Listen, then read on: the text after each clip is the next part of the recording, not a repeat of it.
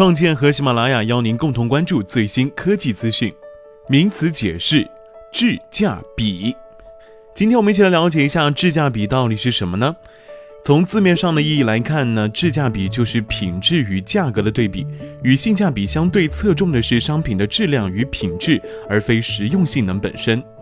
而看到质价比实际的意思是什么呢？它是一种比性价比更适合当前手机市场的玄学概念。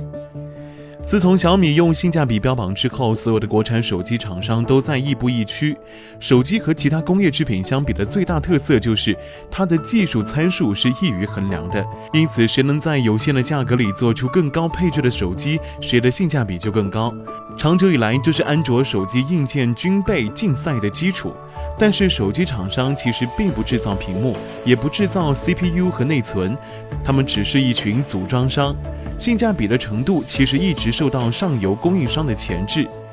而且性价比最大的问题在于，每一个新性价比机型的推出，都是在把整个手机行业的利润率压向零。消费者暂时开心了，殊不知整个产业链背后死的死，伤的伤，因此几乎是不约而同的，手机厂商们都开始逐渐放弃了性价比，转向质价比这一理念。虽然性价比本身也并不直观，但质价比包含了产品的设计、后续的服务、产品的质量等根本无法衡量的因素，所以注定了只能是玄学。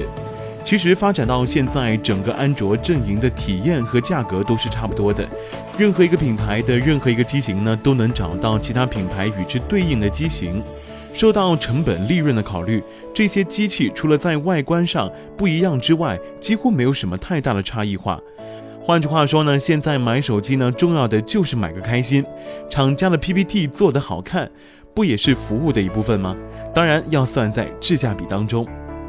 在网上搜质价比，你能搜到第一个在手机领域提出这个词的，似乎是华为，之后是三六零。想必接下来在一段时间当中，我们会越来越多的在手机发布会上看到这个词吧。接下来我们再来看一下有关于魅蓝 Note 3的一些相关信息。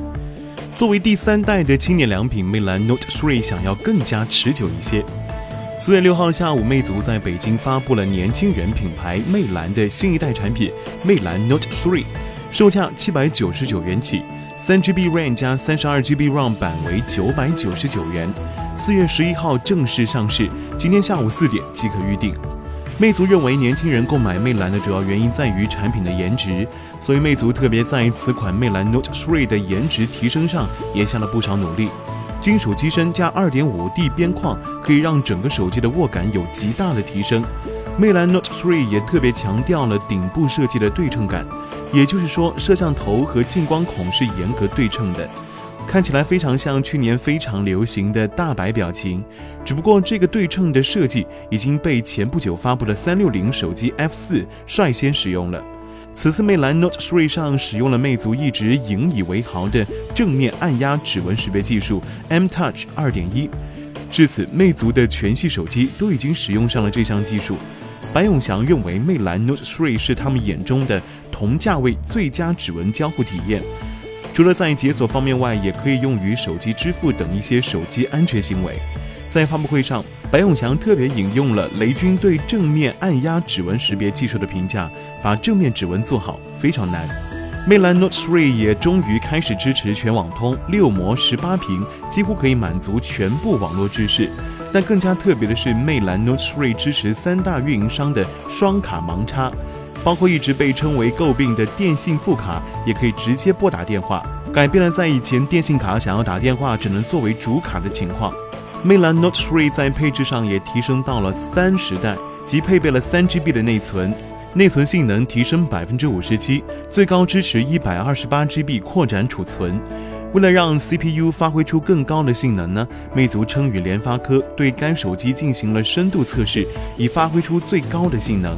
联发科 Helio P10 八核 CPU 与上一代相比，单核性能提升百分之三十九，综合性能提升了百分之三十三。它基于任务的 CPU 效率调节功耗比上一代相比下降了百分之三十二，但是并不影响用手机玩游戏的体验。但以上的这些配置并不是 Note 3最好的表现方式，而是今天的主题：快的漂亮，薄的持久。Note 3配备了四千一百毫安的超级大电池，这是魅族手机有史以来最大的手机容量，待机时间理论上高达十六天，连续播放十七个小时视频，GMS 通话可以达到三十二小时。大电池加省电芯片加 Flyme 的省电设计，据说比华为 Mate 七的省电效果还要提高百分之五，基本上是魅蓝眼中同价位最省电的。说到薄呢，魅蓝 Note 3比红米 Note 3薄了零点三毫米。以上就是魅蓝 Note 3的主要内容了。